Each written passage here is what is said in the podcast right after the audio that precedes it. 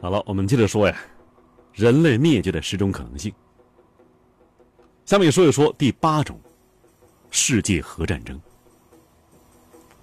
污染的日益严重，以及可能的核泄漏，导致人类大量中毒死亡，从而造成灭绝。美国和俄罗斯啊，在不同的敏感地区储备的多于两万枚的核武器。一旦爆发核战争，核爆炸产生的大量灰烬、粉尘和碎片，这些物质啊，会导致长达几年的核冬天。如果大气层变暗了，阻挡太阳光进入地球，所有的植物都会慢慢死去。也许啊，有一小部分人得以侥幸活下来，但是，作为一个种群，人类将灭亡。这是三十年前呢，甚至四十年以前冷战时期一些假想的旧事，难道旧事重提吗？绝对不是。这是目前呢世界力量制衡的结果。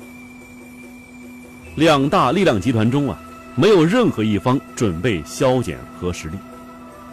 俄罗斯呢继续部署先进导弹，其威力可以直达欧洲和美国，而美国呢，也在完善自己的核武器系统。以使导弹能够精准的击中任何目标。即使没有人相信某个超级大国会发起一场核战争，但是发生意外事故的可能性是存在的。另外一方面呢，拥有核武器的国家数量在不断增多呀，这局势也随之变得越来越不稳定。英国、法国、以色列和中国。以及印度、巴基斯坦都具有核能力，朝鲜、伊朗、伊拉克也具有核武器的同等条件。什么时候擦枪走火，什么时候就是人类灭绝的开始啊！第九种人类灭绝的可能，那就是我们在开头所说的机器人主宰世界。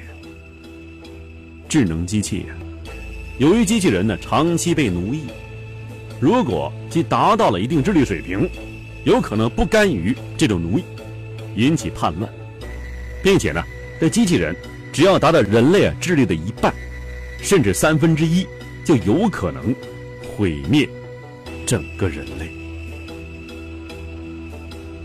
一个物种啊，永远不可能在与自己高一级的竞争者中。对决里面呢存活下来，这是生态学界不言而喻的。这一定理论呢适用于植物界和动物界。同样曾经发生在尼安德特人身上，他们呢与现代人有着密切的亲缘关系。尼安德特人呢是现代欧洲人的祖先的近亲，在十二万年以前，他们统治整个欧洲，还有亚洲西部以及非洲北部，但是。两万四千年以前呢，这些古人消失了。那么到目前为止呢，现代人呢在地球上，他从来没有面对过比自己更高一级的生物。但也许呢，我们就快把它创造出来了。全世界的实验室里，都有具备人工智能的机器人，他们呢能走，啊，能互相沟通。总有一天呢，机器人技术的高精尖技术，能使他们。有组织、有纪律，能够繁衍，能够生存，而不需要创造者帮助，或者说呀，他们将抛弃人类。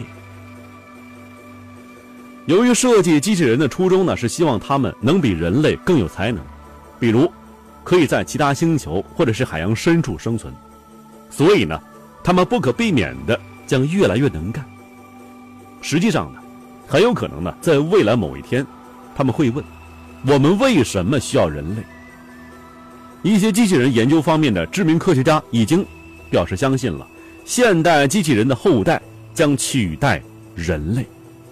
这种可能性啊，并不是不存在的。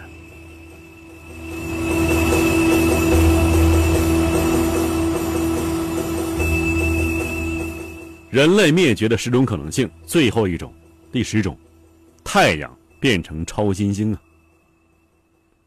当一颗恒星衰老的时候啊，它会发生剧烈爆炸。中心的重力下降，会坍塌，然后呢，以高达五千万公里时速来爆炸。五千万公里时速是一个什么概念呢？换算成秒吧，相当于每秒一万四千公里，以这个速度来坍塌，向内爆炸。这就是我们所说的超新星爆炸。这是宇宙中啊，可能是能量最大的爆炸。人类呀，应该感到庆幸的是什么呢？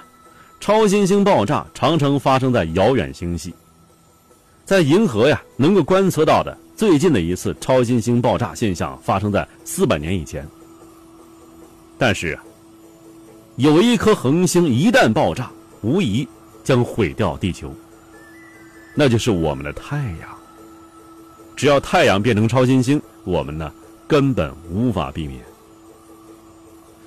与我们刚才所说的这毁灭人类的九大灾难不一样的是啊，我们这种灾难最后一种灾难呢，它的可能性是肯定会发生的，也就是说，它的可能性是百分之百。大约在五十亿年之内，太阳中心的这个核储备啊将耗尽，在中心重力下降之后，一个大火球将游历整个太阳系。一切的一切会烧成灰烬。那么至于人类呢？四十亿年的时间太长了，我们也许无法亲眼目睹这一切，因为在那之前呢，我们可能已经移去其他星球了，又或者我们人类早已经是灭亡殆尽了。